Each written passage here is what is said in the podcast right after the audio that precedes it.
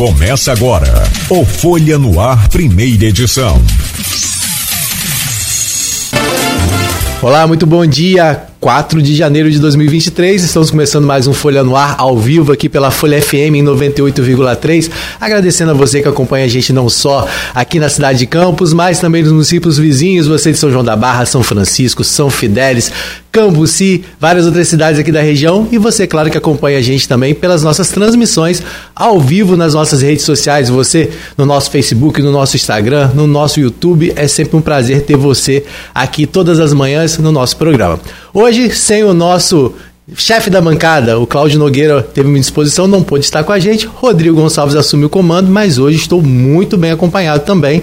Né? Vou dizer assim, vou dizer para o Cláudio Nogueira que acho que a minha companhia hoje até agrada um pouquinho mais, porque vocês que acompanham aqui o nosso programa é, não só o nosso programa, mas a programação aqui na Folha FM, já ouviu essa voz algumas vezes nos flash direto da Folha 1. Então hoje eu estou acompanhado aqui da minha amiga jornalista Dora Paula Paz, que daqui a pouquinho vai dar o seu bom dia. Né? E você também que acompanha o nosso Folha 1, viu ontem lá eu publicando no blog Caminhos também a nossa entrevista de hoje. A nossa entrevistada também já está aqui, que é a assessora da Polícia da Delegacia da Polícia Rodoviária Federal aqui de Campos, a Adriana Karkov, que já já vai bater um papo com a gente falando um pouquinho sobre Operação Verão nas estradas. Vamos falar também da, ou trazer algumas dicas para que você possa fazer uma viagem segura. Vamos falar também um pouquinho sobre as ações desenvolvidas pela Polícia Rodoviária Federal aqui na nossa região, né? A gente sabe que a gente tem duas rodovias importantes que cortam aqui, que é tanto a BR 356, né, que liga Minas Gerais até o litoral de São João da Barra, né? Então tem um movimento muito grande durante esse período de verão.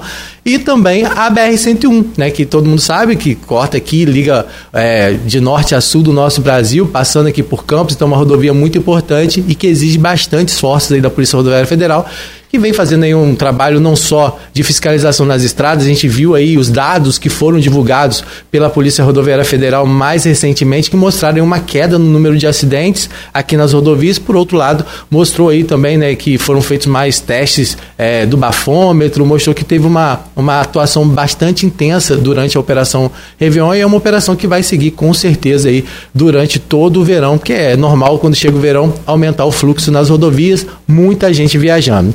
Vou falar um pouquinho também sobre a previsão do tempo, né? Porque a gente vive aí Campos está aí nessa estabilidade o tempo todo. Hoje amanheceu com esse solzinho gostoso para sair de casa para trabalhar, mas a gente sabe que durante o dia há grande possibilidade de chuva.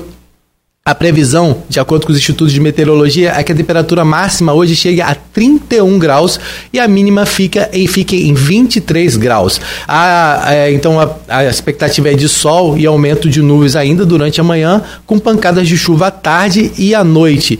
A, a probabilidade de chuva hoje está em 80, 83%, né? A possibilidade de chuva. Então tá aí, essa é a previsão do tempo aqui para nossa região.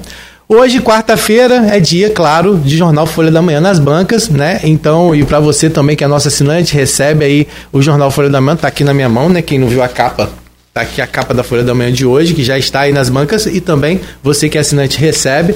E a gente traz, claro, os destaques, né, que nós tivemos aí ao longo dessa semana, os primeiros dias da semana, desde a virada do ano.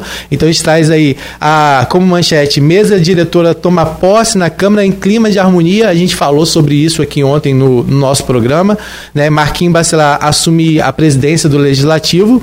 Vladimir Rodrigo é, assumem erros e celebram parceria. E mudança no secretariado, secretariado alteram aí a composição da Câmara, né? Essas são algumas manchetes da edição da Folha de hoje, né? Algumas dessas manchetes você encontra também lá no portal Folha 1. Outros destaques que a gente traz aí é sobre o IPTU, com desconto de 7% em cota única. O Márcio Morales esteve com a gente aqui no programa ontem, trazendo as informações de como vai ser aí essa questão do IPTU, né? Que é, já começa agora a primeira cota, a cota única deve que ser paga até 15 de fevereiro com desconto de 7%. Então, já é uma notícia que a gente trouxe ontem em primeira mão aqui né, durante o nosso programa e depois foi confirmada pela prefeitura divulgando né, as informações é, sobre isso. A gente tem também as informações sobre o mandato do Lula e do Castro, né, eles assumiram o novo mandato E a gente traz, claro, informações sobre isso, a presença dos campistas, né? Um ônibus saiu de Campos para acompanhar a posse de Lula, né? Com mais de 200 pessoas, com cerca de 200 pessoas, né? Outros foram de, de, é, de carro por conta própria, né? Então os campistas marcaram presença nessa posse de Lula, que foi uma posse considerada histórica, né? Não só por ele estar assumindo é, pela terceira vez como um presidente eleito, mas por todo o simbolismo que teve, né? Durante a posse, é, onde ele recebeu a faixa presidencial, né? Para pessoas que representou, que pessoas que representaram né, o povo brasileiro. Então é, os, a gente traz uma matéria falando um pouco sobre isso e também sobre as primeiras medidas adotadas por ele. É, na posse de Castro, o destaque, claro, é, pro, é não só para a posse dele, né, mas para a participação efetiva dos deputados aqui da região no secretariado do Castro. Né? O Castro indicou pelo menos três nomes aqui da região para ocupar a secretaria, é, as secretarias, né? destaque para o Rodrigo Bacelar, que assume a secretaria de governo por mais uma vez, mas é aí né, naturalmente apontado como o candidato à Assembleia Legislativa do Rio de Janeiro para assumir a presidência.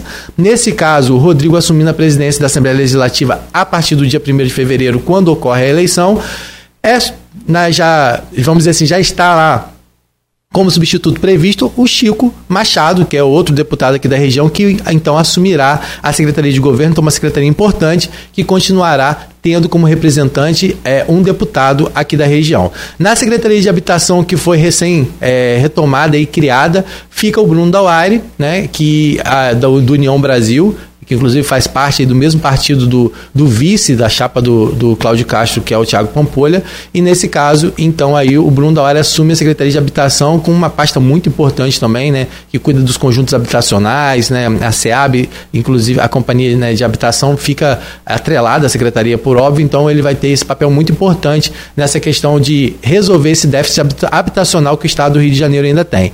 E na agricultura, outra pasta muito importante para a região, então a gente tem o Jair Bittencourt, né, que traz também todas as informações é, é, que traz com ele a experiência, porque ele já foi secretário de Agricultura, mas também é, traz aí novidades, né, que é uma pasta que está com um orçamento previsto maior esse ano, então vai permitir que mais investimentos sejam feitos na agricultura.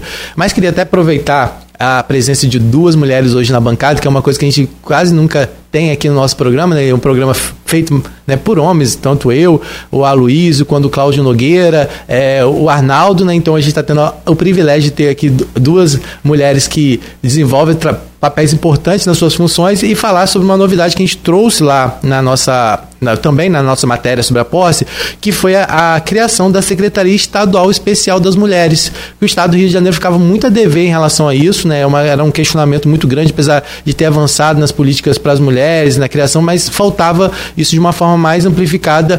E o Cláudio Castro fez questão durante o seu, do, seu, do seu discurso de posse e também na entrevista coletiva que ele deu logo depois de reforçar esse compromisso né, com a Secretaria Estadual Especial das Mulheres. Né? E ele falou que a ideia é de uma secretaria transversal, que não é colocar também a mulher numa caixinha e deixar, não. Que, né, que todos no governo vão trabalhar em prol disso, né, principalmente em relação ao combate ao feminicídio, né, que é, houve de janeiro a maio um aumento de 78% entre 2017 e o ano passado.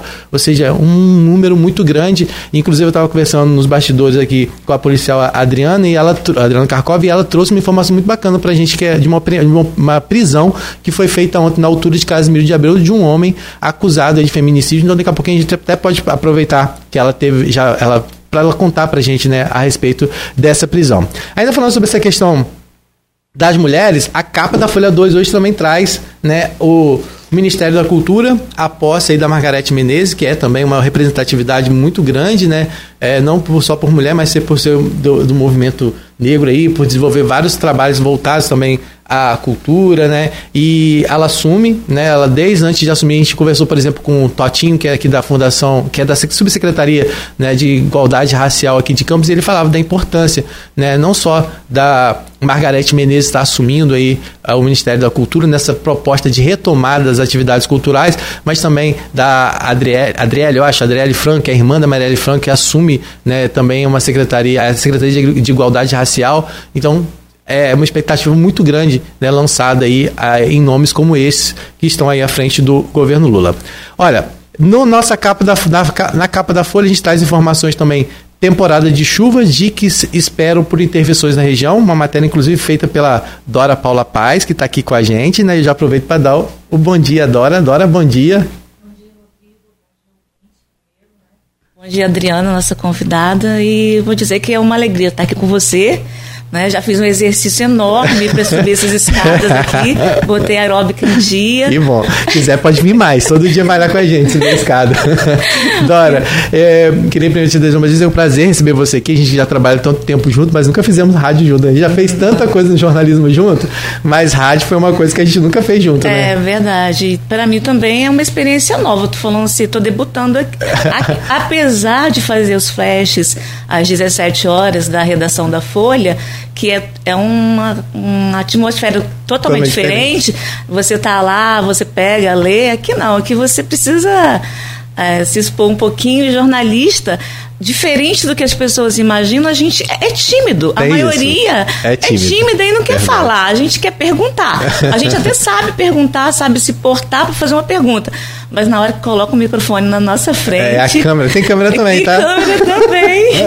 Dá tipo um apagãozinho. Então, se não, eu correr. Mas, não, vai estar tá tudo de, de boa. Mas, Dora, aproveitando que você. É, falar um pouquinho sobre essa questão, né, dos dicks que você tem acompanhado bastante de perto. A gente, quando fala de dick, né, a gente logo agora assimila a imagem, né, liga a imagem do que aconteceu aqui na, na Beira Rio, né, aqui em Campos, na área central. Mas a questão dos dicks é uma algo que vem preocupando há muito tempo, né? Quantas reportagens já fez em relação aos dicks. Mais recente teve um problema também no DIC lá em São João da Barra e também no DIC de Três Vendas. E você fez uma retomada desses DICs porque a temporada é de chuva, a preocupação é que os rios subam aqui na região, principalmente por conta da chuva na zona da Mata Mineira, né, que vem toda para cá. Eu queria que você falasse um pouco sobre essa reportagem, esse cenário, né, do que você encontrou. Então, é, Rodrigo, é, primeiro, é, esse dique, esse, naquela chuva do dia 19, que caiu o dique, foi aquele, todo mundo ficou assustado, é, e é preocupante, sim, a 15 de novembro está interditada e deixa todo mundo sobressaltado. Um carro caiu ali, né? Sim, sim. É, a previsão de. A temporada de chuva mesmo ainda não começou. A temporada de chuva, é, até dos órgãos da Defesa Civil Municipal, é que começa na segunda quinzena de janeiro. E em relação aos diques o que, que o que, que, levou a pauta? A pauta a gente lembrou. Não, a, é, dois outros diques já se romp, outros Sim. já se romperam. Sim. Mas problemáticos mesmo foi o caso de três vendas, que em 2020 4 mil pessoas tiveram que ser retiradas de casa, né? E ano passado, em janeiro também, mais no finalzinho de janeiro, aconteceu o, rompimento do dique São Bento, canal São Bento, e na BR-356 em Barcelos. As duas foram na BR-356, na verdade, né? É, as três duas, vendas também. É, de três vendas também. Isso então, muda bastante a população da Federal, sofre também é, nisso aí. Eles também têm que ir para lá, têm que acompanhar, Sim. têm que monitorar. E é, é exatamente isso. Então, qualquer. E a previsão é, é de chuva. É de continua chovendo. E aí você, nessa você traz que as prefeituras estão cobrando? Então, como é que tá? Então, as prefeituras falaram, é, responderam, né, que, que ambas fizeram é, monitoramento, fizeram mapeamento. A de São João da Barra ainda informou que fez um mapeamento, já entregou para o INEA e que existe, e deu a entender que existe ainda pontos críticos e que foi feito apenas um paliativo na época. Paliativo Uhum. É, um, é uma obra emergencial, é uma obra falam, né? emergencial. Né? Vamos falar que seja uma obra emergencial. E que aguardam é, que quem pode cuidar realmente é o INEA. Infelizmente, ainda ontem não deu tempo de receber a demanda do INEA para ele esclarecer o que está sendo feito.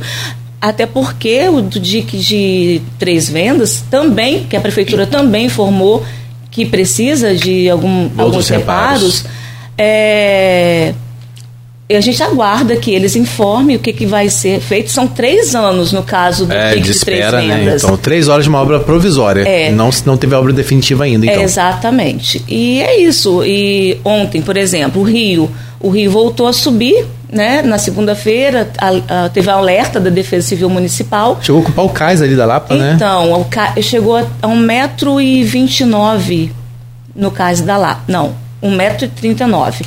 O transbordo é com 1,40m no cais da Lapa. Uhum. Mas ontem à tarde, segundo também o boletim da Defesa Civil, o Rio já estava com a cota de 8,29 metros. Uhum. Então teve é uma vazão, uma é. redução.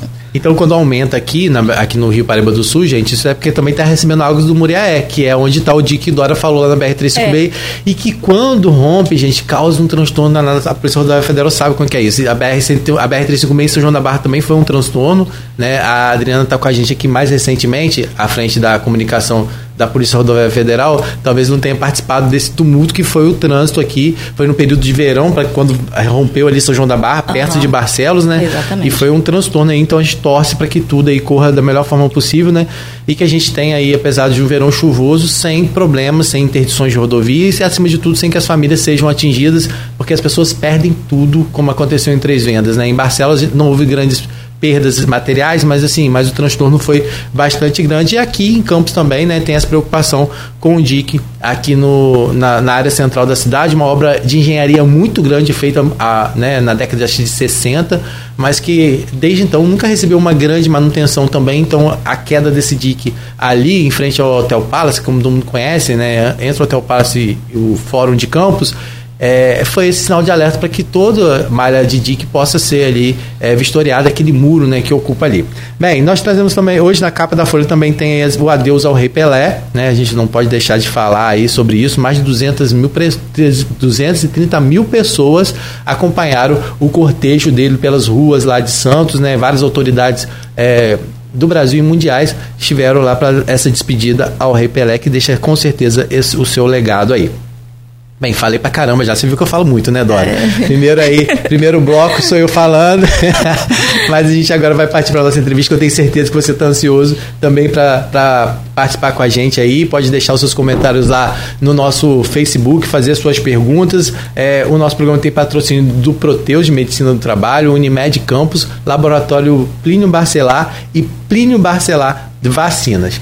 Bem, como eu disse, já trago aí o, o bom dia, então, da, da assessora da Polícia Rodoviária Federal aqui de Campos, Adriana Karkov, que está aqui com a gente, né? Como eu falei, a gente anunciou lá no Folha 1, né, no blog Caminhos, a participação dela aqui, então quero agradecer desde já a gentileza, né, a disposição para estar com a gente aqui tão cedo. Eu sei que você vai para a estrada cedo aí, mas agradecer aqui a sua participação. Seja muito bem-vinda, bom dia. Obrigada, bom dia. Eu agradeço, né, a, o convite aí por estar participando é, hoje dessa manhã aqui dessa conversa, desse bate-papo, né, em nome da oitava delegacia da Polícia Rodoviária Federal no estado do Rio de Janeiro.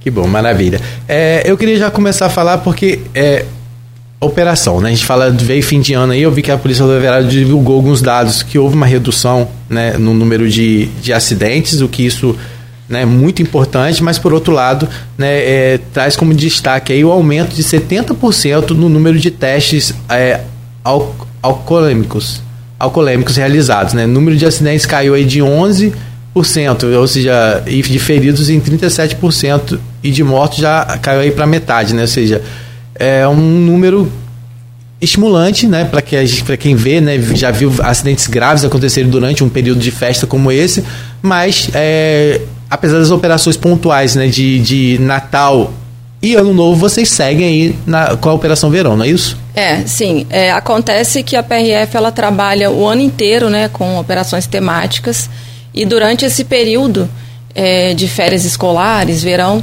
a PRF trabalha com a Operação Rodovida, que é uma operação que acontece no Brasil inteiro. Né? E aqui em Campos Goitacazes não seria diferente. Uhum. Né? Então a gente está com essa operação aí que começou no dia 15 de dezembro e ela vai até o dia 26 de fevereiro, ali no período do final do carnaval. Nesse período, é, o nosso foco realmente é a segurança viária, é a preservação de vidas, é o aumento da presença policial né, nos locais e horários que a gente tem de registro de maior número de acidentes, principalmente acidentes é, graves. Né? É, um aumento também da fiscalização, aumento do efetivo policial e ações para educação para o trânsito, que é muito importante também. É, porque as pessoas né, veem muitas vezes essa visão da Polícia Federal como só aquela questão de multar.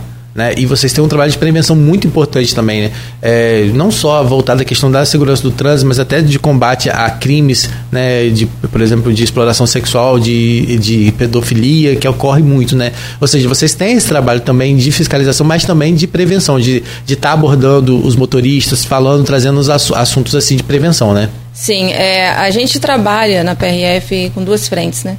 Com a frente preventiva, de prevenção de acidentes, né? prevenção também da criminalidade, E também a, a parte repressiva, repressiva de, de condutas de infração de trânsito, é, e também repressiva é, no, relativa a crimes também, né? Então, a gente está atuando é, preventivamente, todos os dias, nas rodovias, e está atuando também de forma repressiva, né? Quando a infração de trânsito acontece quando o crime acontece. Entendi. Olha, a gente está tá já aqui também, antes de... Só para a gente dar uma sequência, porque da nossa entrevista, eu não falei das notícias lá da Folha 1, mas já tem uma notícia fresquinha que chega lá diretamente da Folha 1, que um objeto similar, uma bomba, está mobilizando agentes de segurança em campos. Um artefato aí similar a esse, um explosivo foi encontrado na manhã de hoje em um estacionamento comercial no cruzamento da rua Bento Pereira com a Avenida José Alves de Azevedo, aqui no centro de Campos. Sem ter a certeza do que se trata, a se é uma brincadeira, né, ou realmente é uma verdadeira bomba, uma bomba de verdade. E as forças de segurança do município já estão mobilizadas e estão isolando a área, né? Então lá no portal Folha 1 você já encontra essa informação, inclusive com imagens dessa bomba aí, né? Que a gente, como eu falei, não dá para saber se é uma bomba de verdade ou se é uma brincadeira, mas fica aí o, o, o alerta para quem está passando aqui pela área central da cidade. Pode ser que encontre, então, um problema no trânsito que já está tumultuado no centro por conta do DIC, ali na Avenida José Alves de Azevedo, no centro, com a, o cruzamento da rua Benta Pereira. Se for uma brincadeira, uma brincadeira de muito, muito mau, mau gosto, né? Olha, tá lá, aqui não dá para ver, tem, eu acho que até um despertador na foto aqui, não dá para saber muito bem não o que que é, mas, né, claro, qualquer tipo de mobilização assim, é, se for uma brincadeira, uma brincadeira muito infeliz, mas acaba atrapalhando o trabalho da polícia, da polícia, né, de todas as polícias, né, que acabam sendo envolvidas nisso. E com certeza essa questão a gente fala muito de trote, né, e, e deve ser uma coisa que, que acaba atrapalhando também, inclusive, o trabalho de vocês muitas vezes, né? Sim. Agora falando sobre não, não. falando sobre um pouco ainda sobre essa questão da operação, né, a, quando a gente fala, nós temos duas rodovias aqui que são de responsabilidade de vocês, a BR-101, né, que vocês pegam, é desde a, não sei a região exatamente, mas qual o trecho que vocês pegam da BR-101? Até Casimiro de Abreu. Até Casimiro de Abreu, é. até a divisa com o Espírito Santo? Até a divisa com o Espírito Santo. Todo esse trecho é, um trecho é de responsabilidade de vocês. É. Então, vocês, além disso, ainda tem a BR-356, que é uma rodovia que sai de Minas Gerais, né, e vai, faz ligação com a BR-101 também, não, faz ligação com a, aqui com Campos isso, e Campos, da Barra. Isso, né? da Barra. E a gente sabe que existe um fluxo muito grande na BR-356 também, principalmente no período de verão. Os mineiros adoram uma praia, então eles pegam a rodovia sentido aqui o litoral, né? Porque a BR-356 acaba levando também para né, os acessos, tanto para São Francisco da Bapuana, onde os mineiros adoram lá curtir Santa Clara, Guaxindiba, e também para o litoral de São João da Barra, né? Que durante muito tempo o Gruçaí tinha lá o Sesc Mineiro, que reabriu agora sobre responsabilidade do Sesc Rio, mas que isso também movimenta lá a praia de São João da Barra. Então são duas rodovias muito importantes que vocês desenvolvem aqui. É, é, aí vocês, é, como que é essa questão da operação? Vocês ficam em pontos estratégicos das duas rodovias ao mesmo tempo? É, vai de acordo com, com um cronograma? Então, além é, das atividades rotineiras mesmo, a gente tem nessas rodovias, aqui a delegacia de Campos, a gente tem quatro postos da PRF que são a UOPS, né? Então a gente tem uma em Morro do Coco, é, a gente tem uma aqui no quilômetro 78, que é no Lagamar. A gente tem em Casimiro de Abreu, uma outra unidade, e a gente tem em Itaperuna na 356. Né? Uhum. É, no trecho que vai Campos São João da Barra, quem atende esse trecho é o OP Lagamar, né, que é no quilômetro 78. Até tinha um posto ali que tinha sido feito em relação à prefeitura, mas nem sei se hoje... É um posto, era um posto de apoio. Ah, de apoio, né? Isso. Mas e o hoje verão funciona, continua funcionando, né? A gente ainda não usa mais, ah, tá. mas é um posto de apoio. É, mas, mas a polícia está sempre por ali, né? Sim, a gente tem rotineiramente, a gente tem atividades nesses trechos, né? É, agora no verão, então, a gente tem um aumento dessas atividades já programadas. E também a gente tem aí aumento do efetivo aí é, para estar tá atendendo é, esses locais nos dias e horários aí com maior índice de acidentes. Esses, esses índices de acidentes são mapeados então, durante um ano inteiro, ou durante os anos, a, é, a PRF faz o mapeamento desses, desses trechos, né, onde tem mais acidentalidade, e é ali que a gente vai atender. Então, aumentar realmente o efetivo policial nesses locais, né, para que a gente consiga é, prevenir acidentes. Né. Nessa operação Rodovida, no, o nosso foco é na prevenção dos acidentes, para que a gente tenha realmente uma redução. Né. A PRF entende que nenhuma morte por acidente de trânsito é aceitável. A BR-101 já foi conhecida como BR da morte, Sim. né? É, hoje a BR está mais segura, ela está mais tratada, está cuidada. É, quando acontece acidente, é, pode-se dizer que é mais por imprudência dos motoristas. O, como é que vocês avaliam é, esse tipo de. No caso, o trecho Rio Campos, na verdade, que eu estou falando. Sim. É, a BR-101 BR ela, é, ela né, cruza o Brasil inteiro, né? Sim, sim. Então, o nosso trecho aqui, realmente, a gente tinha né, essa essa, entre aspas, rodovia da morte, porque a gente tinha um grande trecho sem duplicação, né? Então, um grande, uma, uma grande faixa aí é, com pista simples. E isso realmente né, é um fator aí que pode estar contribuindo para acidentes. Mas, é, quando a gente faz atendimento de acidente na rodovia, a gente tem que fazer um laudo pericial desse acidente, né? Era chamado boletim de acidente de trânsito, hoje é chamado laudo pericial de acidente de trânsito. E nesse laudo pericial a gente tem que levantar qual, quais foram os motivos, né? As causas desse acidente, as causas presumíveis, de acordo com os vestígios que a gente encontra no, nos locais de acidente de trânsito. E a gente já tem um levantamento. Então, quais são as principais causas de acidente de trânsito, principalmente acidentes mais graves, né? Então, a gente tem realmente a questão da imprudência por parte do condutor. A gente tem algumas é, condutas, por exemplo, ultrapassagem indevida, né, em locais que não se pode fazer ultrapassagem, que está delimitado, está marcado ali pela linha contínua, e o motorista ele faz essa ultrapassagem, colocando a vida dele em risco, colocando a vida de outras pessoas em risco.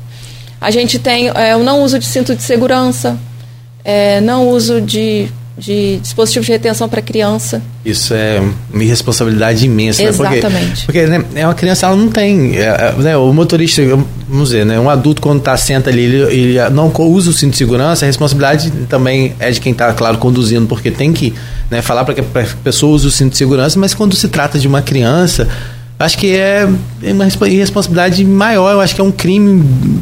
É, tem que ser penalizado de alguma forma, porque né, a criança eu sei que nenhum pai deseja. É, eu sei que nenhum pai, né, nenhum responsável deseja isso para o seu filho, né? A gente imagina, né, por óbvio, que isso.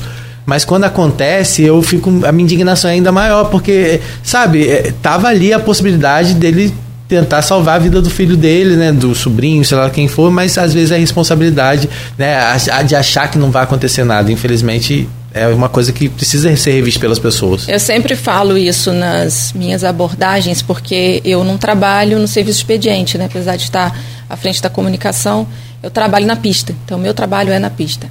E quando eu estou fiscalizando, né, e eu deparo com uma situação dessa, de uma criança sendo transportada de forma irregular, é, eu sempre pergunto para o condutor né, do veículo: é seu filho?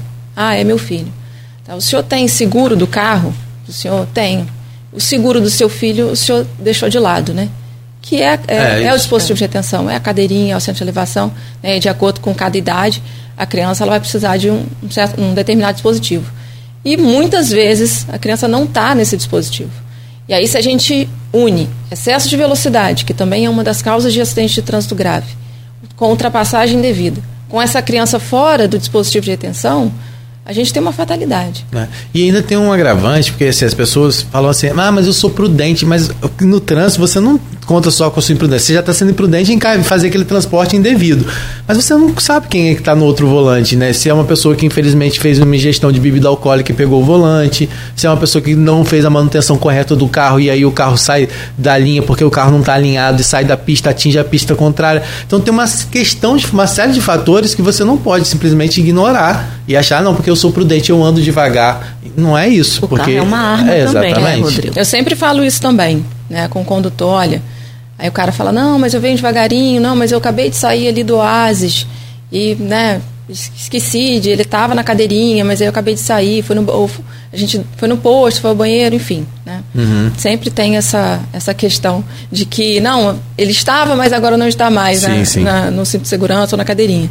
Eu sempre falo, olha, do oásis até aqui, ou do posto até determinado local, você não sabe quem vai ser a outra pessoa que vai estar cruzando por você.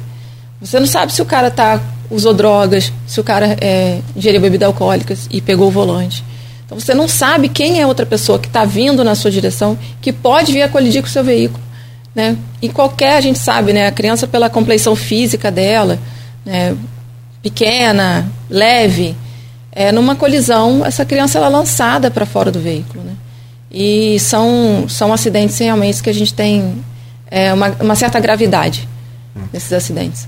A gente vai falar um pouquinho daqui a pouco sobre, gente, sobre essa questão de algumas dicas de segurança, porque as pessoas acham que é, é só na, antes, é, já na estrada que você tem uma qualidade. Não, tem medidas que você tem que tomar antes de sair de casa, coisas que você tem que verificar antes de sair de casa, principalmente em relação a condições de veículo. Se o seu veículo não está em boas condições, às vezes, para você andar dentro da área, dentro da área central, não há porquê você pegar uma rodovia, onde há um fluxo muito maior, com uma velocidade maior. Então a gente daqui a pouco vai falar um pouco sobre isso também, sobre a importância de você aí ficar atento também a essas dicas. A gente pode até perguntar aqui, Adriana, é, algumas coisas que o motorista podem é, reparar no veículo, né, observar no veículo antes de pegar aí a estrada. A gente vai falar também ainda durante o nosso programa sobre a recente operação que foi feita, na verdade é uma operação que foi feita de forma constante pela Polícia Rodoviária Federal aqui de Campos e também das outras forças de segurança, que é em relação a motos irregulares. A gente sabe que é, isso é um problema aqui em Campos, ficou muito evidenciado, né, Dora? Acho que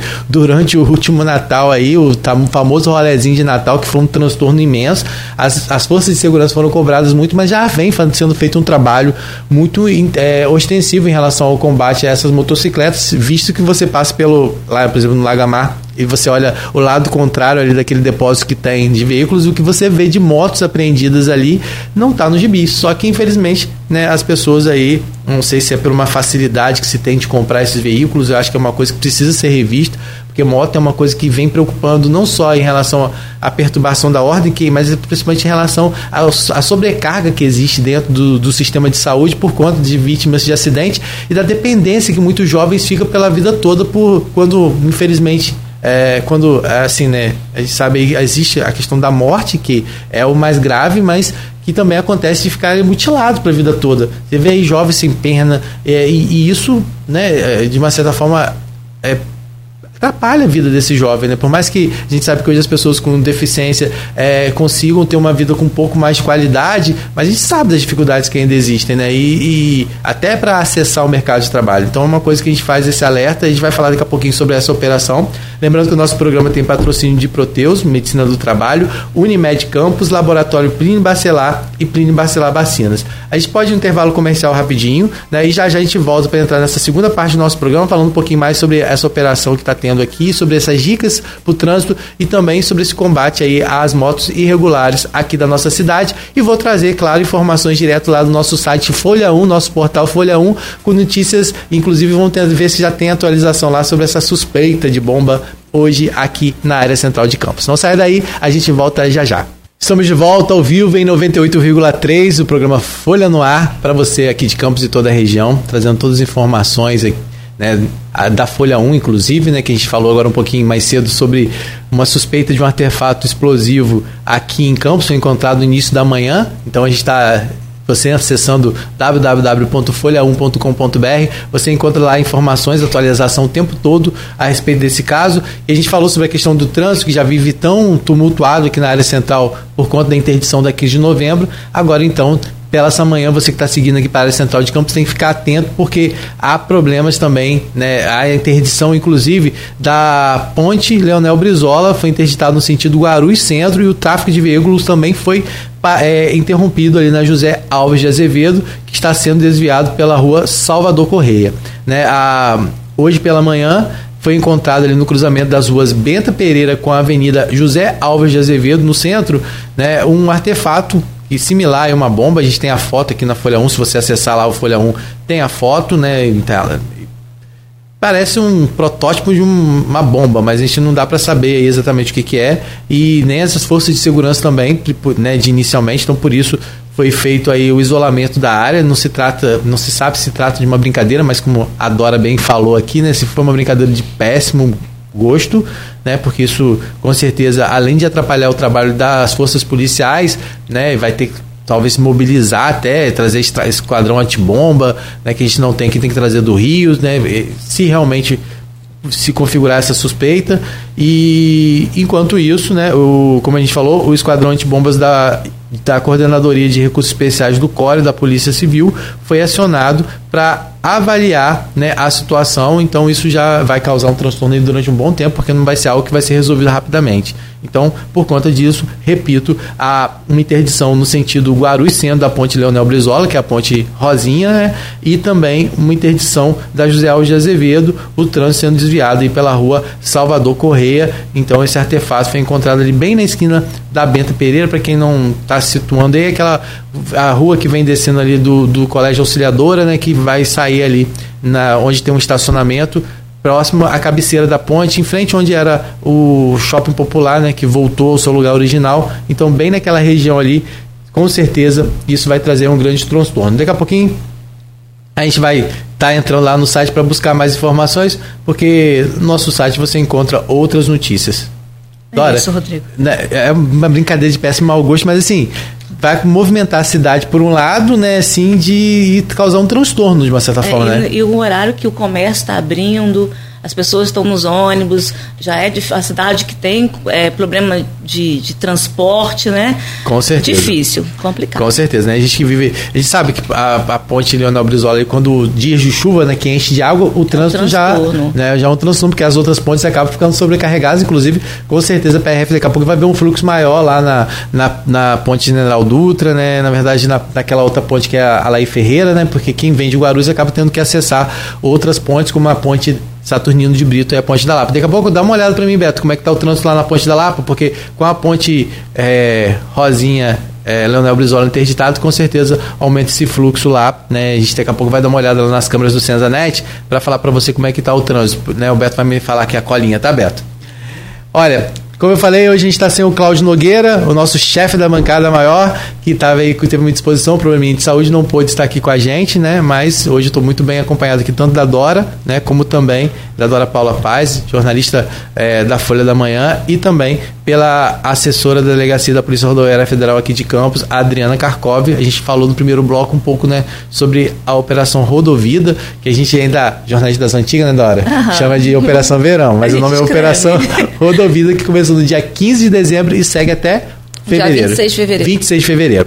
Né, o nosso programa tem patrocínio de Proteus, Medicina do Trabalho, Unimed Campos, Laboratório Plínio Barcelar e Plínio Barcelar Vacinas. Voltando aqui para nossa entrevista, Dora, é, a gente falou sobre a questão de números de acidentes, né? E a gente sabe que muito, muitas vezes o que acontece é pela imprudência, né? E também pela falta de manutenção dos veículos, né? Porque é, as pessoas às vezes querem pegar a estrada, mas não ficam atentos a essas questões que precisam ser verificadas antes de viajar. Né? Então, acho que a, uma viagem segura não é só a pessoa ir com uma velocidade, respeitar a velocidade, respeitar a sinalização na rodovia, né, Dora? A pessoa tem que cuidar do carro também, né? É, cuidar do carro e eu, me veio uma coisa aqui agora. Meu filho vai pegar a estrada, a BR amanhã. Uhum. Eu já vou ligar pro meu irmão, Fábio, coloca o cinto no Aquiles, por favor.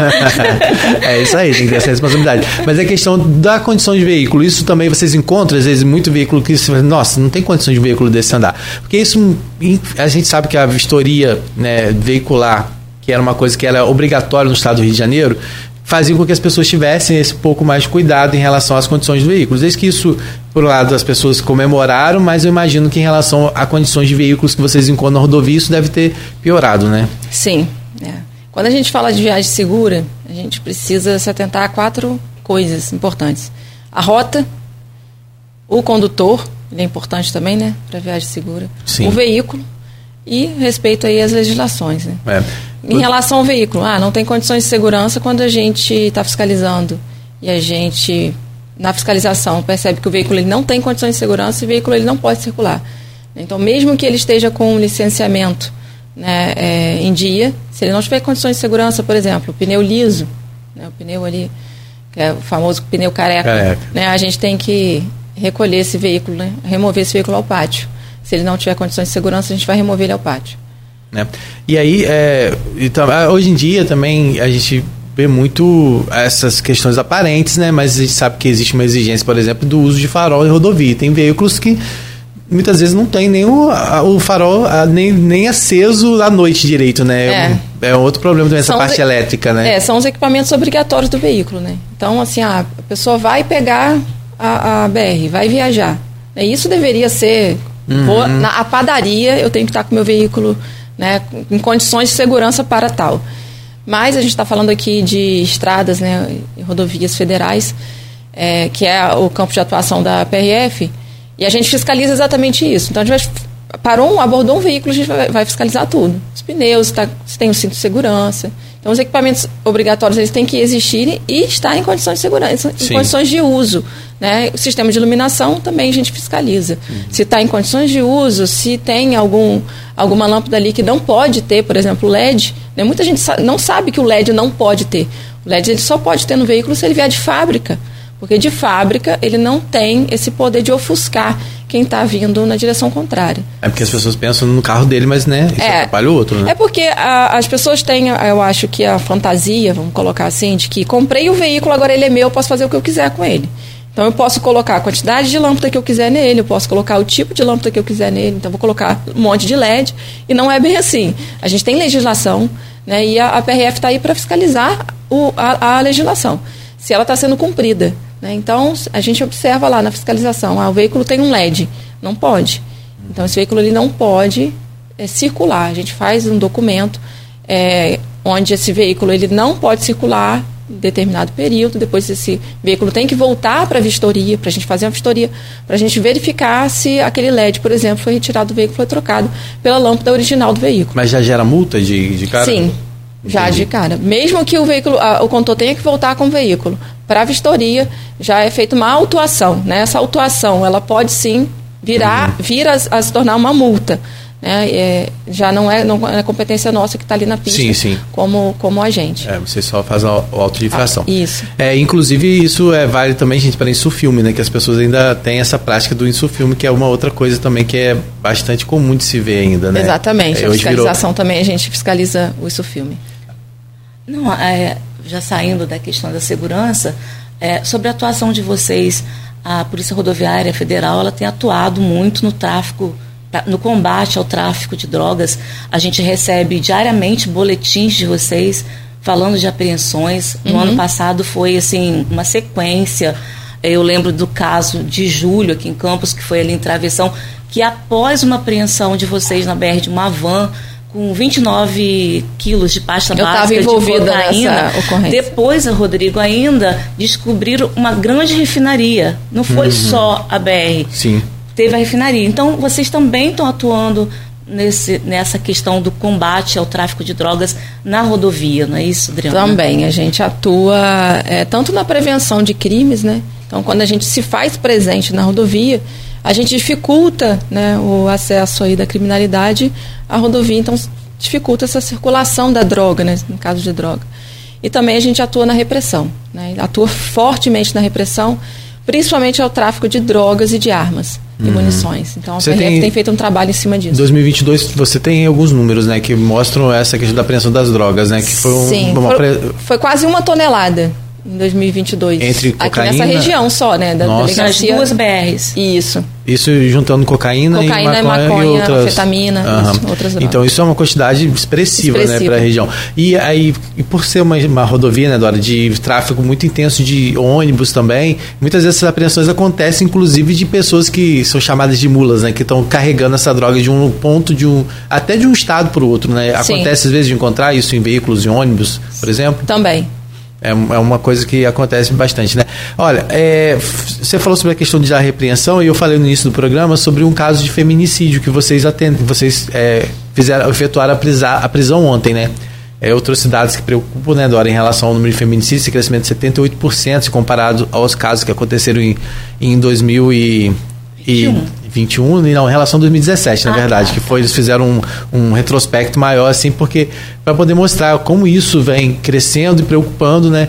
Então, toda, toda prisão que acontece, né, nesse caso de feminicídio, é, é, é acho que é uma, uma vitória da sociedade, na verdade, né? Quando Porque, a pessoa é presa. É presa, né? né? Porque quando a pessoa é presa, é, é pelo menos a, a, sensação que né, a, é um exemplo para que outras pessoas não, para que outros casos não ocorram, mas acima de tudo é uma resposta para a sociedade, né? Ou seja, que não fique impune, que precisa ser preso. E quando tem a participação da Polícia Federal, né, isso mostra essa ampliação que todas as forças de segurança estão empenhadas nisso, que não é só uma responsabilidade da Polícia Militar, da Polícia Civil, é todo mundo mesmo que tem que abraçar, não é isso? É. E uma esse, esse caso foi o caso de Cabo Frio, foi, da foi... comerciante que foi, que foi teria sido assassinada pelo ex companheiro e deixou um outro ferido. E vocês, a apreensão ocorreu porque vocês já haviam um indicativo que sabia que ele estar na BR ou foi uma, um patrulhamento normal? Como é que foi isso? Então, a PRF, ela tem uma, uma característica que ela quer entregar à sociedade essa pronta resposta. Então, qualquer é, ocorrência, qualquer denúncia, é, qualquer ligação para o 91, para a nossa central, ela é, assim, é, prontamente atendida. Então a gente teve sim uma um disque denúncia pelo canal 191 da PRF. Isso foi repassado é, para a nossa equipe. A equipe prontamente foi para a rodovia. Né, eles estavam em serviços administrativos dentro do posto, dentro da UOP. E aí prontamente eles foram para a rodovia e já avistaram ali nos primeiros minutos, em patrulhamento ali em, na rodovia, já avistaram o carro, o veículo que teria sido citado ali na, no disque denúncia. E abordaram esse veículo e realmente quem estava dentro do veículo era o suspeito do feminicídio lá em Cabo Frio. Mas ele estava em tráfego, ele estava parado? Ele estava tava... transitando pela rodovia. É, mas e aconteceu tá... onde? Desculpa. É. Aconteceu onde? Essa... Na altura de Casimiro de Abreu. Ah, de Casimiro. Mas ele estava em fuga ou ele estava passando só... Pelo disco de denúncia, ele estaria em fuga. Entendi. Então esse crime foi ontem, Dora? Esse crime foi no domingo, se eu não uhum. me engano. Foi no domingo. Foi no final de semana. Entendi, né? Então acabou resultando nessa prisão, né, desse suspeito que teve que foi feita aí pela Polícia Federal pelos agentes que ficam lá, no, pelos policiais que ficam no posto Exatamente, de Casimiro de Abril. pela equipe, de pela equipe de Ronda, isso. É. E é, isso é esses tipos de prisões. É, eu, eu, queria voltar falando sobre essa questão de, de ainda de da operação, né? Que vocês hoje eu vi que teve um grande índice, por exemplo, de testes, vamos dizer assim, do bafômetro para as pessoas ficarem é, mais ligadas, né, do que, do que se trata exatamente. É, é muito comum ainda encontrar essa questão de, de qual é a maior imprudência hoje cometida, é, que pelo menos que gera é, essa todos geram preocupação, mas a que mais chama a atenção de vocês? Em relação ao a de forma geral do trânsito. Ultrapassagem devida, né? Isso liga o nosso alerta, porque a gente vai sempre abordar, então se a gente se depara com uma situação de ultrapassagem, a gente vai sempre abordar o veículo, né? ou seja, fazer com que ele pare e para a gente fazer a fiscalização, né? Nesse momento, né, e não só nesse momento, que rotineiramente, todos os dias a gente faz teste de etilômetro nos condutores. Então, a gente aborda um veículo, a gente faz o teste passivo do etilômetro. Né? Pergunta se a pessoa quer ser submetida ao teste. É, quando a gente se depara com uma ultrapassagem devida, não é diferente, né? Porque é. dependendo do horário, dependendo do local, a gente imagina que essa pessoa ela possa estar realmente conduzindo um veículo é, ali sob influência de alguma substância entorpecente ou de álcool, que é o caso do etilômetro, a gente verifica o uso de álcool do condu no, no, no, condutor, né? Eu, alguém comentou que já ocorreu um caso que uma que a, a brasileira é assim, se doer no bolso é. é um problema, né? Que quem se nega a fazer uma multa é uma multa muito alta Alguém chegou até falou, ontem alguém na redação é, é de quase 3, 3 mil, mil quase reais. 3 mil reais. Então é, é um é. dinheirinho, né? É. Sim. E, se, e também se não tiver o dinheiro, pode ir preso? Como é que é isso? Sim, se ele tiver é, com sinais de alteração da capacidade psicomotora, a gente atestar essa, essa, esses sinais, a gente pode conduzir né, é, essa pessoa, esse condutor para a delegacia, porque é crime, né? É, dirigir, para quem não sabe, né? Uhum. Dirigir sob influência de álcool ou outra substância entorpecente é crime. Né? Então, vai para a delegacia e aí, chega na delegacia, o delegado ele decide aí o que, que vai ser feito com aquele condutor. Né? É. Infelizmente a gente tem uma, um fluxo muito grande é, é, de pessoas que às vezes vão para a praia, né, BR-356, por ser, dizer assim, um trecho pequeno, vamos dizer, de 30 quilômetros, e a pessoa vai para a praia, passa o dia na praia, às vezes ingere bebida, e pega a rodovia de volta. Né? Isso é muito comum ali na BR-356, infelizmente, né? porque por ligar, é, muito, por ser muito próximo, no litoral muito próximo, as pessoas cometem esse tipo de coisa, então tá aí, né, a, a polícia, claro, sempre atua nisso, mas na operação, na operação Roda Vida? Rodovida. Rodovida. É, nós estaremos lá, né? Lembrando aos condutores que estaremos na 356, principalmente nos finais de semana, sexta, sábado e domingo ali, é, de forma a realmente reprimir esse tipo de conduta que é inaceitável. É inaceitável uma pessoa é, não saber que ela vai ingerir bebida alcoólica, que ela não pode, não é que não deve, uhum. ela não pode pegar um, o volante, né? Conduzir um veículo. Então a gente vai estar tá lá fiscalizando essa conduta, vai estar tá lá fazendo o teste de etilômetro. Se, a, se, a, se, o condutor ele for se recusar, por exemplo, ao teste de etilômetro, mas ele não tiver sinais, mas ele já se recusa, é um sinal de que ele provavelmente ingeriu bebida alcoólica. Ele não pode conduzir o veículo.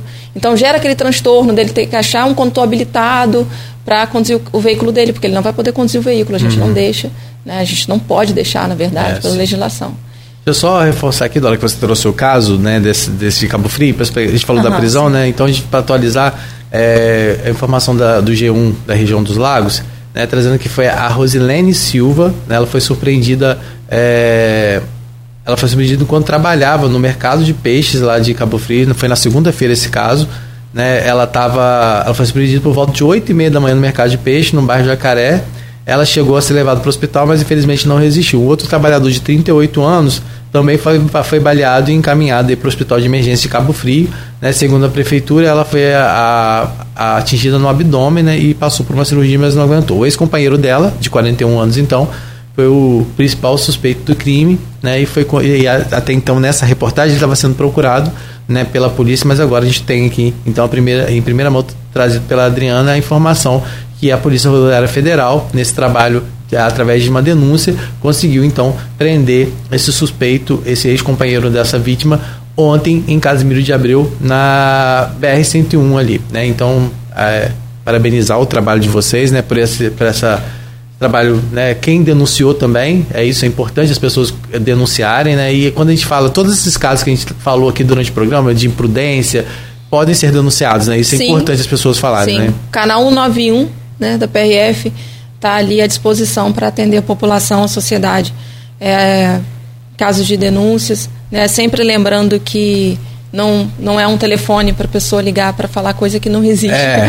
o famoso trote, né, que embora tenha diminuído muito, mas está é, tá ali à disposição da sociedade. Então, ah, percebeu que alguém está conduzindo o veículo de maneira perigosa na BR, informa o quilômetro, um, algum local é, ali de referência para que a gente possa estar tá indo lá fiscalizar. Sim, e a gente falando sobre essa questão, a gente falou aqui um pouco sobre as condições do veículo, a gente vai entrar na operação circuito fechado que teve recentemente de combate à moto, que tem, muita gente está acompanhando nosso programa esperando para a gente falar sobre isso, né? Porque é um transtorno em tanto essa questão das motocicletas irregulares aqui em Campos. É, gente, é porque né? tem gente que gosta, que é apaixonado, isso, que, que cuida, e depende de trabalhar para isso. Que e que precisa, né? Um veículo de, é. de transporte, né? Sim, sim. E é, a gente precisa né, separar também, o joio do é, trigo, né? Exatamente. né? não é aqueles que ficam fazendo gracinha na pista, dando cavalinho de pau, que a gente acompanha. Fazendo... aberto, com várias situações é... que já já vai falar dessa operação que teve, que inclusive teve um resultado muito positivo nessa última operação. Mas a gente falou aqui sobre condições de veículos e você chegou a falar também sobre a questão é, é, do motorista, que é um, são quatro fatores que se preocupam, né? E a gente fala, a gente fala do motorista, a gente falou da ingestão de bebida, de, da ingestão de bebida alcoólica, mas tem outros cenários também que atrapalham muito, né? A questão de uma noite mal dormida, a questão das vezes do uso de medicamentos, né, de forma indevida. É, o que, mais o motorista precisa ficar atento antes de sair para a estrada? Em relação ao condutor, realmente ele tem que estar em perfeitas condições físicas, né, e mentais. Então, é, se ele não dormiu bem na noite anterior à viagem, ele realmente deve repensar essa viagem, porque a falta de sono tira a nossa atenção. E é tudo que a gente precisa para estar tá conduzindo um veículo com segurança, né? A gente precisa de atenção no trânsito. É, a, a, a, o caso de, de, ingestão de bebida alcoólica, se ele está tomando alguma medicação que diminua o reflexo dele, né? se ele, ele pode precisar e vai precisar ter algum ato reflexo e não poder acessar esse reflexo por conta de algum bloqueio de medicamentoso. Então, é, o condutor ele tem que estar tá em perfeitas condições físicas, perfeitas condições mentais, isso é muito importante. Adriano, o que a gente tem acompanhado, principalmente no trânsito nas cidades, é a questão do celular. As pessoas não largam o celular. E motorista estão na pista com celulares, vocês conseguem detectar. E, meu Deus. É um, é um dos principais, uma das principais causas de acidente de trânsito é o uso do celular na condução de veículo. Eu já quase sofri um acidente em, no trabalho, né, quase fui atropelada por uma condutora que estava ao celular e não me viu fazendo um sinal de parada em plena 11 horas da manhã. Na, em qual BR? Na, na BR-356. Né, o trânsito estava lento, porque é, a gente estava ali com, com uhum. pareciga, pareciga, e eu fiz o sinal de parada, mão estendida, né? Eu sou uma mulher alta, então é difícil uma pessoa não me ver na pista. Estava de dia, era quase 11 horas da manhã, e ela, eu vi que ela não diminuiu a, a, a marcha, eu saí da frente, ela passou. Né? E aí, quando ela passou, ela parou mais à frente um pouco, fui até ela. Quando eu cheguei, ela estava com o celular na mão. Então, assim, não tem como realmente. O celular ele tira a nossa atenção. Não é só celular, né? Acho que parece que tem, as pessoas às vezes pensam, ah, eu tô com fone, eu tô com. Não, não pode. Fone de ouvido, celular, ou tá dirigindo, segurando alguma coisa. Né? Tá com, o motorista tem que estar tá com as mãos livres uhum. para. Tá, ele só pode tirar a mão do volante se ele for passar marcha. Uhum. Então, assim, mesmo. E também, acho que a questão da atenção também, né? Quando você, você tá, por exemplo, no Viva Voz, acaba tirando, Viva Voz. Tira a atenção, tira a atenção da, da, da questão do, do, do trânsito aí, né? Então, ou seja, a questão do celular é outra coisa que, é. que preocupa e com certeza gera bastante multa aí também, né? Alta muito, inflação. Muito. A gente realmente está fiscalizando pesado, fazendo essa fiscalização no celular. A gente pode fazer sem abordagem, inclusive, não precisa abordar o veículo para estar tá fazendo essa autuação. Verificou, tem certeza, a gente já pode estar tá autuando, né? Então, é, uma dica que eu dou sempre para o condutor, quando for dirigir, tira, bota no modo avião o celular tira toda a notificação do celular. Por quê? Porque a notificação faz com que a gente queira ver o que está acontecendo. Né? A gente já está com esse sistema automatizado na gente. Apitou, a gente já quer ver o que, que é. Então vai, a gente vai estar tá dirigindo, a gente vai querer também ver. Então coloca no modo avião enquanto estiver na direção do veículo, porque pelo menos não vai receber notificação, não vai receber uma ligação. Nada é tão importante, nenhuma mensagem WhatsApp, nenhuma ligação é, é mais importante que a nossa vida e que a vida do outro. Porque a segurança do trânsito é uma via de mão dupla, né? A gente faz a nossa segurança e faz a segurança do outro também. Tá certo. Olha, agora sim a gente vai entrar aí. É... Tem intervalo agora não, né? Ou então um intervalo rapidinho, que a gente volta para finalizar o nosso programa falando sobre a operação Circuito Fechado, né? E trazendo atualizações também direto lá do Folha 1, é o tempinho do intervalo aqui, para ir lá me atualizar a respeito desse artefato, né? Uma suspeita de bomba encontrada hoje aqui em Campos e a gente volta já já, então trazendo mais informações sobre isso.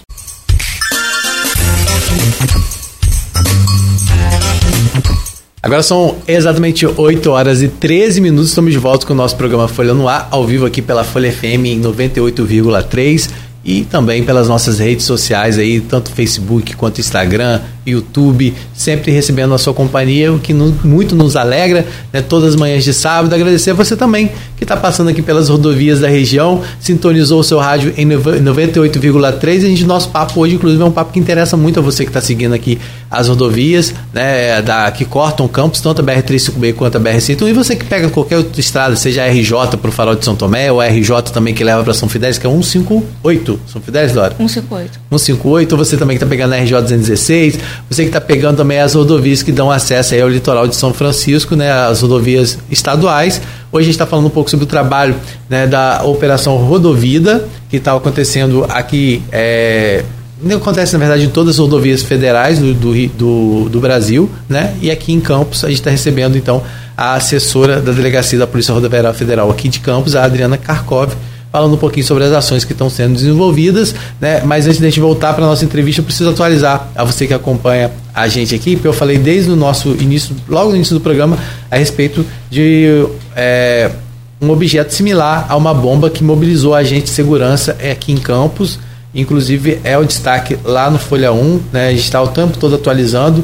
É, o esquadrão antibombas da Coordenadoria de Recursos Especiais, que é o CORE da Polícia Civil, já foi aí é, acionado para avaliar a situação. Esse artefato aí, similar a uma bomba, né, foi encontrado ali na esquina da rua Benta Pereira com a Avenida José Alves de Azevedo. Por conta disso, o trânsito está parado na descida da ponte é, Leonel Brizola, no sentido Guarulhos Centro, né? A Ponte Rosinha ali está fechada, né? Como, como é conhecida.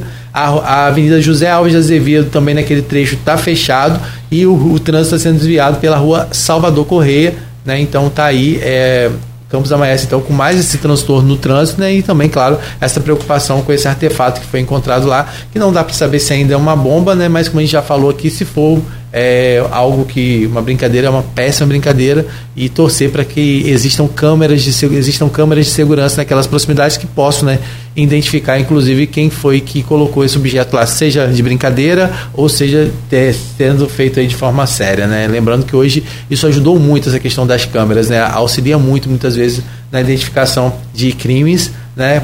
Como inclusive foi nesse caso que a gente falou de Cabo Frio, lá da, do feminicídio que aconteceu em Cabo Frio, que inclusive tem, lamentavelmente, essas imagens da Câmara de Segurança mostrando esse crime bárbaro, né, que ajudou com certeza na identificação desse suspeito de 41 anos, que foi preso ontem na BR-101, numa operação aí após uma denúncia feita a uma ação da Polícia Rodoviária Federal, resultou então na prisão desse suspeito. Lá no nosso site, claro, você encontra outras notícias, né, não só em relação a isso, mas você encontra informações também sobre essa entrevista que está tendo agora aqui com a Adriana, está lá destaque. Também temos aí o novo comando do Corpo de Bombeiros que assumiu ontem, né? O Coronel Montenegro entrou no lugar do Coronel é, André Ricardo é, Lourenço de Siqueira. Também tem lá um Petro e Secretaria Estadual se reúnem para traçar ações de 2023 e várias outras ações que você encontra acessando lá o nosso site, inclusive informações sobre o número de, é, trans, de captação de órgãos no NF Transplante, que aconteceu, é destaque também na edição da Folha de hoje, né, Dora? É uma matéria, houve um crescimento, não foi isso? Foi, houve um crescimento em campos, é, se eu não me engano, de 44% em relação ao ano passado. Foram 13 captações e com 36 ou 39 pessoas é, beneficiadas, né? Infelizmente, uhum, é, a gente sabe que mas é uma forma também. É, sim. Algumas pessoas a gente sabe que a doação de órgãos é uma decisão muito importante que a pessoa tem que ter ainda em vida, né, é, em relação a, a isso. É, e claro, é, quando a família tem que também, é, muitas vezes, quando a, a pessoa infelizmente morre e não deixa isso, a família também pode decidir, né, pela essa doação, mas quando a pessoa deixa isso já explícito, né, antes da é, ainda em vida, isso fica com certeza ajuda muito aí, né? A, a questão da doação de órgãos é muito importante né, salvam muitas vidas e esse é um número que inclusive está hoje aí e é o tema do nosso programa de amanhã, Dora. Então a gente, ah, nem, é? vai, a gente nem vai adiantar muito hoje não, para convidar você a estar tá com a gente aqui amanhã no nosso programa trazendo Eu? todas as informações. Não, você também não sei, vamos ver. Se Cláudio não voltar, quem sabe? a gente torce também para que o Cláudio melhore é, e volte certeza, logo, né? E também a gente também tem o Marco Antônio que pode ajudar a gente é. aqui, né? Mas fica o convite já, Dora. Não, mas eu sou tim... aí falando em timidez, eu quero parabenizar a Adriana também, né? Ah, é? Que tá, tá super desenvolta. Oh, sim, E parece que ela tem isso no DNA, né? Tem, ela falou pra ele. É, é filha de radialista, Sou né? filha de radialista. Manda um beijinho pra ele, Adriana. É, é sim. O, é o Paulo Ferreira. Paulo mano. Ferreira. Aproveitar pra mandar um beijo pra ele. Com certeza ele tá ouvindo a gente agora. É. Beijo, pai. Que orgulho, hein? É.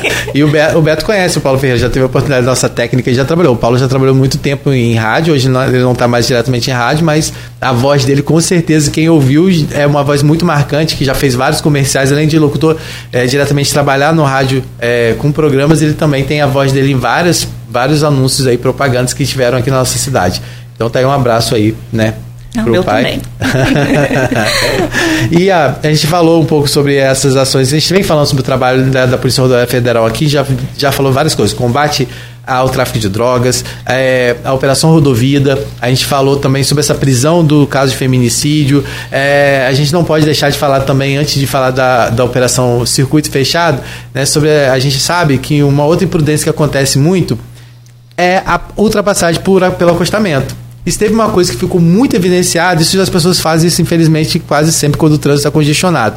Mas a gente viu isso acontecer muito durante também aquelas manifestações que tiveram logo após o resultado da eleição que a Polícia Rodoviária Federal também teve trabalho, né? Teve que atuar. Teve que aguentar é, muita coisa, pressão né? Pressão em muita cima. pressão, porque ao mesmo tempo é um, se manifestar é um direito do cidadão. Sim. Né? Eles estavam ali mas tinha, tinha coisa polarizada naquele momento. É, e o direito de ir e vir das pessoas. E também, também teve isso.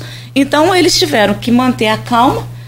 Teve o pessoal no trânsito querendo passar e agitado, e Uhum. o povo também, que é, é um direito de manifestar, como sim, já, sim, já mas não pode atrapalhar esse direito de ir sem e o vir. direito de ir e vir. Eu achei assim, eu acompanhei, fui pelo menos umas duas ou três vezes nas manifestações que estiveram aqui perto do, do Shopping Estrada. Uhum. E o clima não é legal, não é legal, porque tem aqueles que, ah, não, eu estou na estrada, eu, fa- é, eu participo, acho legal, mas tem aqueles que não. Uhum. Entendeu? Aqueles que passavam xingando e, ah, vão trabalhar, aquela, aquele tipo de coisa.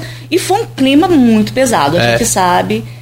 E a, E- e, a, e a Adriana, eu acho que a gente sabe que ainda a figura da policial mulher, é, por mais que hoje isso se tenha se tornado muito comum já, né, mas essa questão da. Às vezes tem isso ainda, né? Das pessoas não respeitarem, às vezes, é, por, por se tratar de mulher. Você já passou por alguma situação dessa manifestação? Primeiro vamos falar dessas manifestações, como é que foram. É, realmente foi tenso para vocês também? É, é tenso né, por conta dessa situação. Então, as pessoas têm o direito de se manifestar. A gente sabe que não existe um direito absoluto.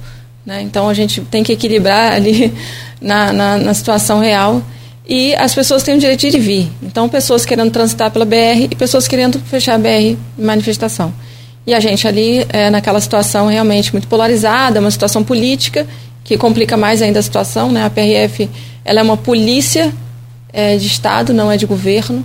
Então, é, isso foi muito confundido ali pelos manifestantes, pra, pra que, por quem estava passando.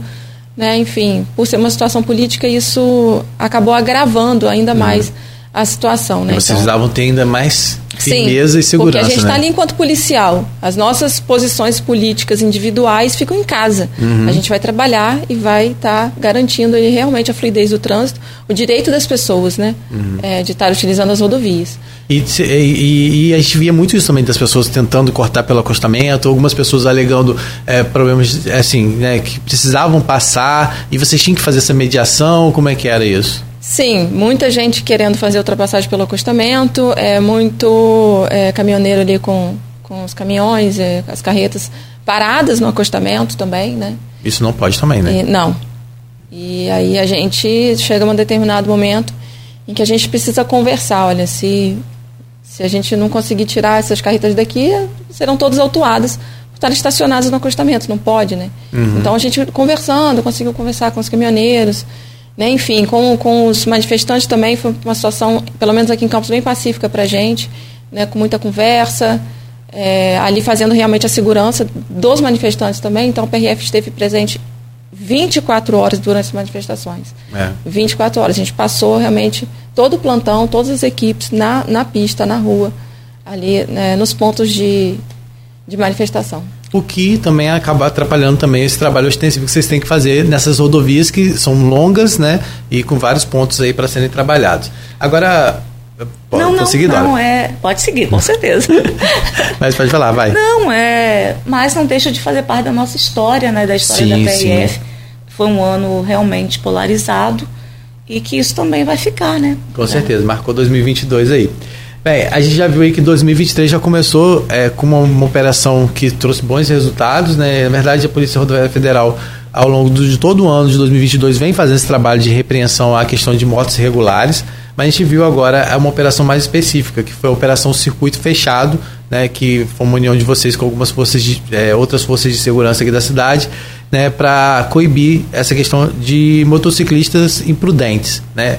É, a gente quando a gente situações né, que chamam a atenção, como aconteceu, né, Dora? Que- Queria até que você falasse um pouquinho sobre isso, sobre o rolezinho de Natal, que foi uma coisa meio que orquestrada, né? Aqui em Campos a gente viu muito na noite de Natal. eh, Eles passaram, por óbvio, não só pela, pelas rodovias, né, que cortam aqui, mas também pela área central da cidade, em vários bairros, né, as motos fazendo barulho, empinando, os, jovens sem capacete, após ter ingerido bebida alcoólica, muito deles, outros até em outros tipos de entorpecente. Tipo assim, foi um, um dia, uma noite realmente, para quem ficou na cidade, aterrorizante. Pelo que você me falou, teve em outras cidades também, É, né? Eu, eu, como estava na roça, isolada, eu não, não. Mas quem acompanhou, quem registrou, disse que foi uma situação complicada. E aconteceu também em cidades menores, não foi só Campos.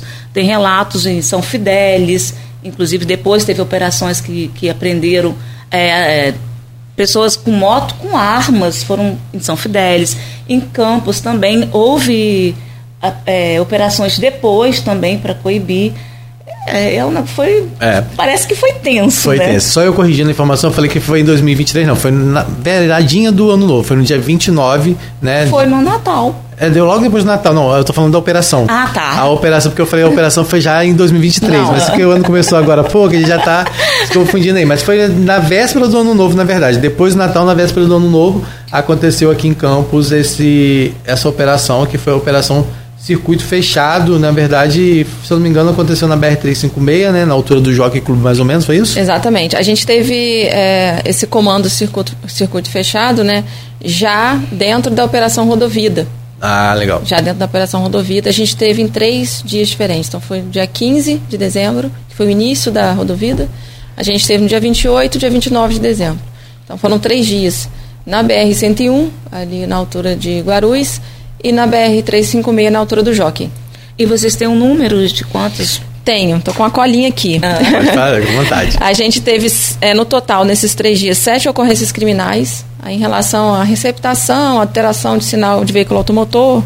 A gente teve é, 417 autos de infração feitos e 162 motocicletas removidas ao pátio por diversos motivos. Quantos motos? 162 motocicletas. Meu Deus, 162. Uhum. Olha só nesses a quantidade. Três dias. Nesses três dias.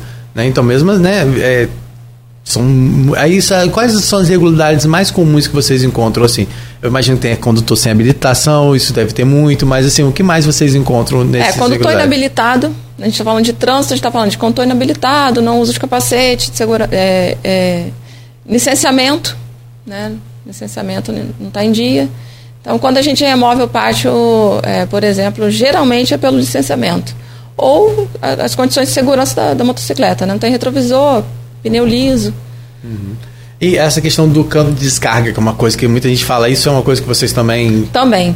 É. É, inclusive, no último dia a gente estava com, com o uso de decibilímetro, né? Para a gente poder verificar aí o, o nível de decibéis. decibéis né, que é um transtorno. Aquelas motos é. passam, parece que está passando dentro da casa da gente, né? É. Aí eu falei, e, e, isso é uma coisa que a gente tem que falar aqui, né, gente? Assim, que é o resultado de uma imprudência muito grande e que muitas vezes é, é feita por menores, né? E, e, que os pais muitas vezes eles não é, coíbem, né? É, o que se você vê de menores trafegando e não precisa assim, ah, às vezes não tem 18 anos, né? Assim, a, a imagem que tem, ah, você pensa que é menor, não, você consegue identificar em cima de uma moto quem é um menor. Você vê é, jovens, crianças, adolescentes de 13, 14 anos em cima de uma moto, né? E as consequências disso é muito séria, gente, porque quem conhece a, a realidade da, do, do Hospital Ferreira Machado, né? durante muitos anos. A maior parte hoje, graças a Deus, a gente tem aí, não tem mais aquela quantidade de pessoas aguardando nos corredores do Hospital Ferreira Machado, pelo menos ah, isso é o que vem sendo divulgado pela prefeitura, né, com fotos, inclusive, que mostra o corredor do Hospital Ferreira Machado mais vazio, mas grande parte das cirurgias ortopédicas que ficavam ali esperando durante muito tempo, porque havia uma, uma, uma demanda muito grande de cirurgias ortopédicas, eram de pessoas vítimas de acidentes de moto né? Porque elas, é, como eu falei mais cedo aqui no programa, as sequelas, claro, a, a maior delas, né, é a morte, com certeza, a, né, uma perda que né, para toda uma família quando perde um jovem desse por um jovem, um adulto, né, qualquer pessoa por acidente de moto. Mas as consequências também, há estudos que mostram né, quantos jovens ficam aí é, impossibilitados muitas vezes de acessar o mercado de trabalho com a mesma facilidade por ficarem mutilados. É o ficarem... custo social é imenso, né? É um custo social muito grande. Então, assim, vamos todo mundo cooperar. A gente está falando aqui da questão da imprudência, só na questão do barulho, né? É, é só dos menores que a gente está falando aqui, porque né, é, a gente está falando de vida, a gente está falando de, de, né, de qualidade de vida, né? Não só no fato de você perder a sua vida, mas também de você ter qualidade de vida. Como eu falei, a gente sabe que hoje as pessoas com deficiência consegue viver uma vida um pouco mais tranquila, mas ainda há muitas limitações, principalmente em acesso ao mercado de trabalho, em acesso a locais públicos. Então, tudo isso deve ser muito bem pensado. E você que é pai de um jovem que quer ter uma moto, é, acima de tudo, ele precisa ter idade para isso, ele precisa estar habilitado para isso, o veículo dele precisa ter condições para isso. É, orientar eles em relação a que esses rolezinhos que acontecem, que muitas vezes eles se reúnem para empinar moto.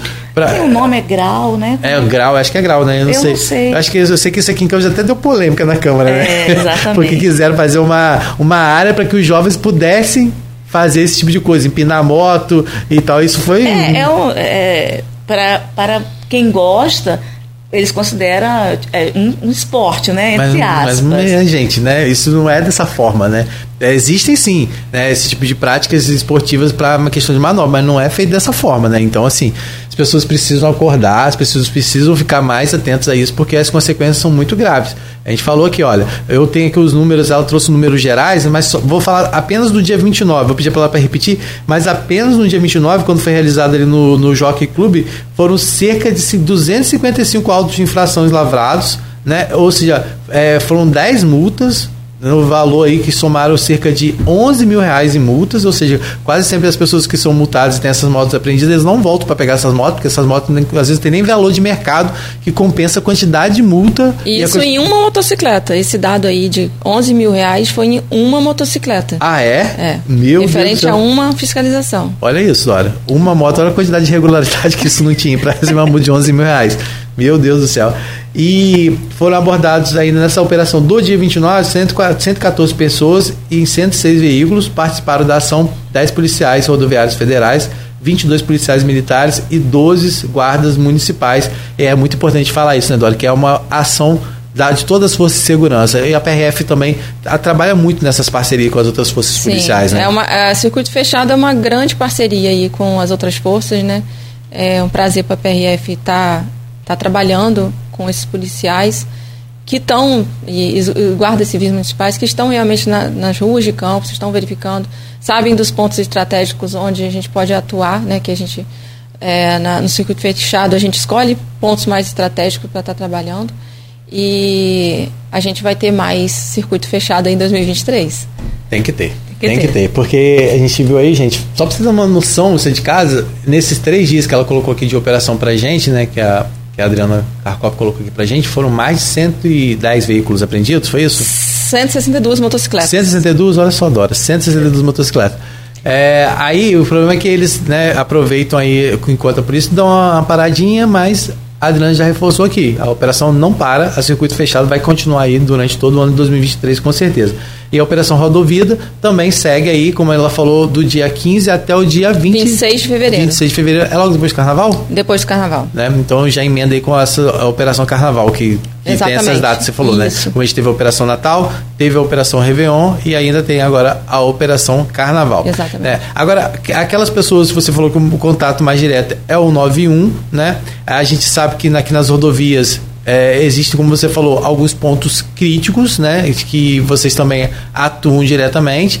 Mas é, hoje existe assim, você um, ainda um trecho que vocês falam assim, não, esse trecho realmente o motorista precisa ficar aten- atenção. Por exemplo, a gente sabe na BR-101, a gente falou da duplicação, né, que aconteceu em grande trecho. Mas a gente sabe que de Macaé até aquela região ali de Casimiro de Abreu, mais ou menos, né, que é aquela região de Rio Dourado ali, é um trecho que ainda não tem pista duplicada. Exatamente. É um trecho muito crítico ainda de acidente, né? A gente também não tem a duplicação na BR ainda entre Guarulhos e a divisa com o Espírito Santo, que também é outro trecho crítico. Esses trechos de pista única é realmente o lugar onde tem essa maior preocupação em relação a índice de acidente? Ou, Dora, como Dora falou, o fato também da pista ter melhorado, ter pista dupla, as pessoas acabam exagerando a velocidade e as imprudências acabam se tornando aí também maiores e causam acidentes? É, a gente, a PRF, ela faz o mapeamento desses pontos, né? Então a gente trabalha com sistemas automatizados, né?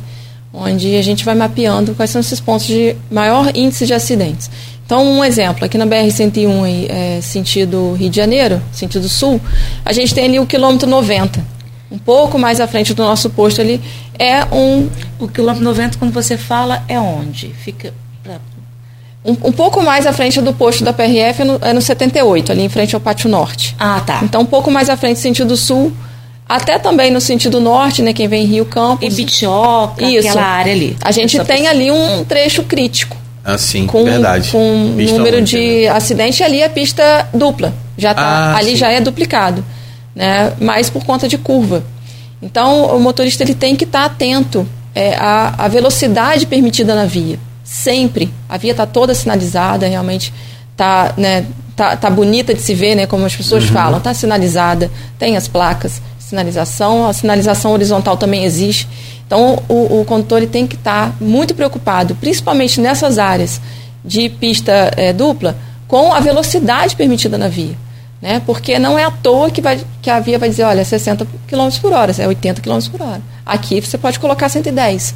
Né? Por quê? Porque tem um estudo ali. É, é, geralmente é por conta de, dessas curvas, né? Uhum. Então o motorista ele tem que estar atento a isso.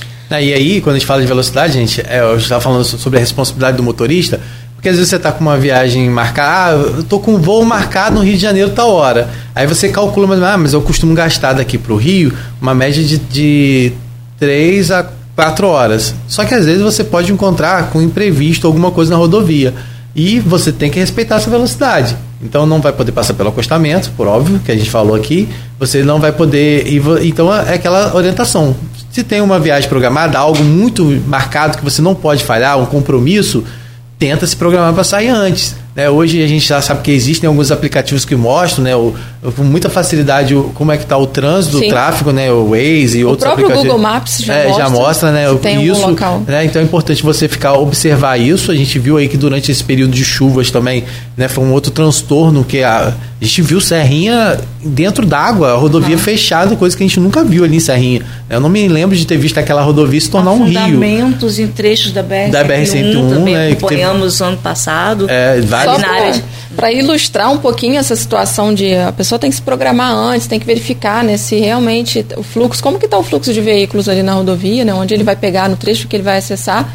É, só para ilustrar, na antevéspera do Natal, foram feitas pela equipe PRF, tanto a equipe do plantão quanto a equipe extraordinária, mais de 200 autos de infração, quase 300, salvo engano, por ultrapassagem pelo acostamento.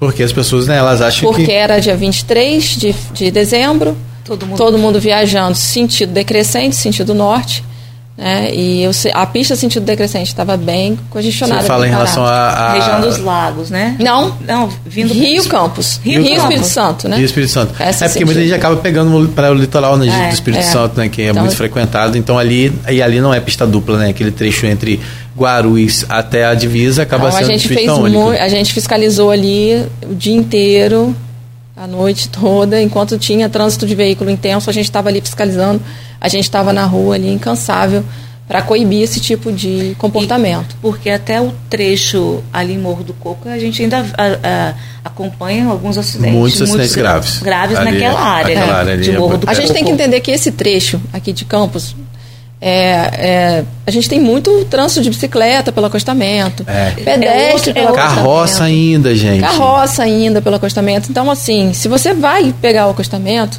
você pode vir atropelar um, um pedestre ou um, um ciclista. É. Tem que estar muito atento. É, é, perigoso você realmente fazer ter esse, esse tipo de comportamento. Né?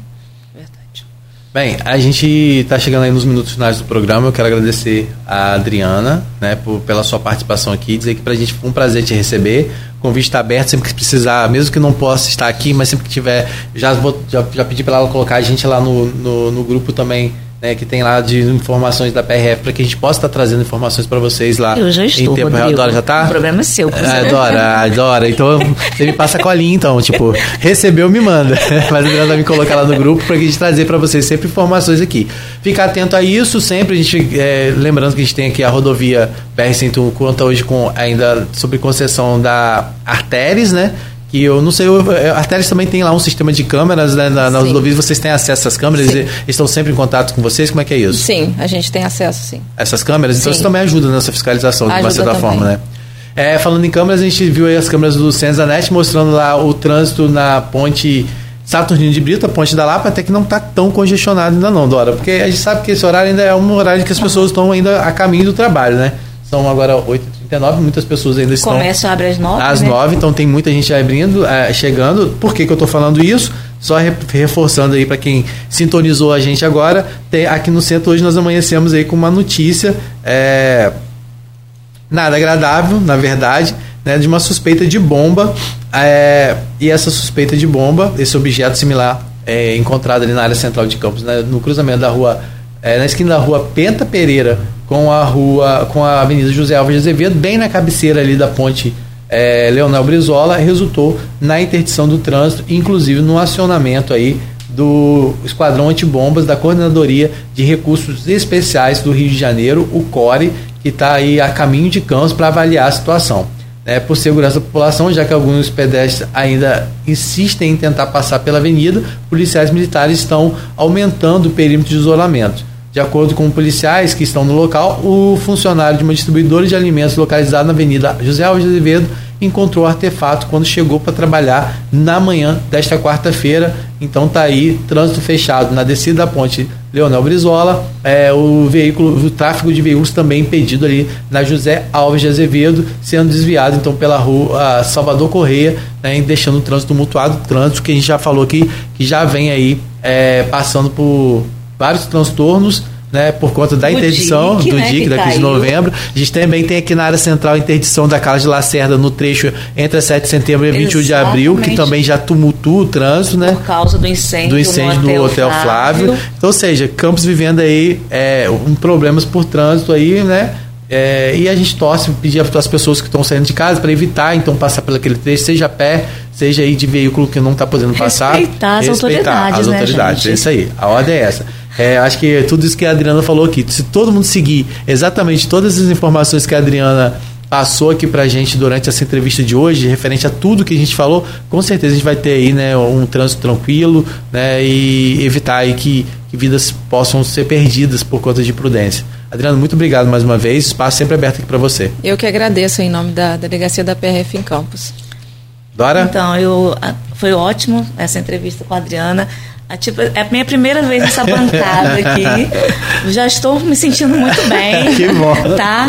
E eu também agradeço ao ouvinte, né, Rodrigo, que ficou sim. com a gente até agora. Sim, sim. E a você. E espero que o Cláudio se melhore logo. Se, amanhã, recupere, né? se recupere logo. É. Abraço, Cláudio aí. Gente, é, lembrando que a Dora depois volta aí durante a nossa programação trazendo alguns flashes da Folha. Ou não, não só a Dora. Só às 17 horas.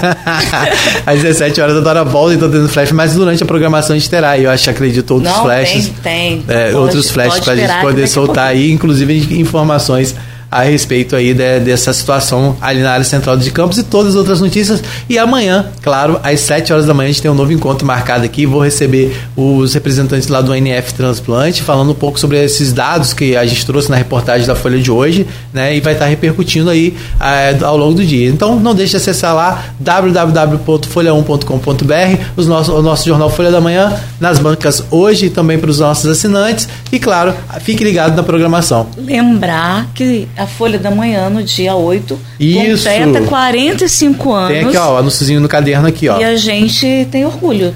Orgulho e vai ter inclusive um caderno especial aí dos é. 45 anos da Folha. A gente vai trazer um pouquinho, né, do que a gente fez nesses 45 anos e também, né, essa retomada que foi 2022 para o Grupo Folha, com é. os grandes eventos sendo retomados, Depois como a, a, feijoada. Apesar do sentimento hoje é achar que a pandemia, que não existiu, é. é um sentimento coletivo. As pessoas acham, existiu pandemia, eu fiquei em casa durante dois anos, não, Exatamente. As pessoas vivem como se não existisse a pandemia. E falava-se que as pessoas sairiam melhores. Melhores. Gente, eu acho que não saiu não. Sei, acho que eu também tenho não. essa dúvida. Eu tenho essa dúvida. E eu vi que você fez, inclusive, a matéria do caderno de retrospectivo, né, que mostrou que no ano passado nós tivemos mais de 200 mortes.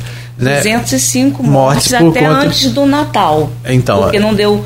É, o, a prefeitura divulga é, semanalmente. Então, o último dado foi antes do Natal, na sexta-feira, antes do Natal como a retrospectiva foi editada antes, né? Sim. Então, é, eu ainda devo ao leitor essa atualização. atualização, mas já são aí 205 mortes registradas no ano passado e a gente tem bem registrando casos ainda, né? Então, por isso, é, Campos voltou à fase verde, se não me engano, né? Voltou à fase verde. À fase verde, que, então todo branca. mundo precisa ficar atento aí.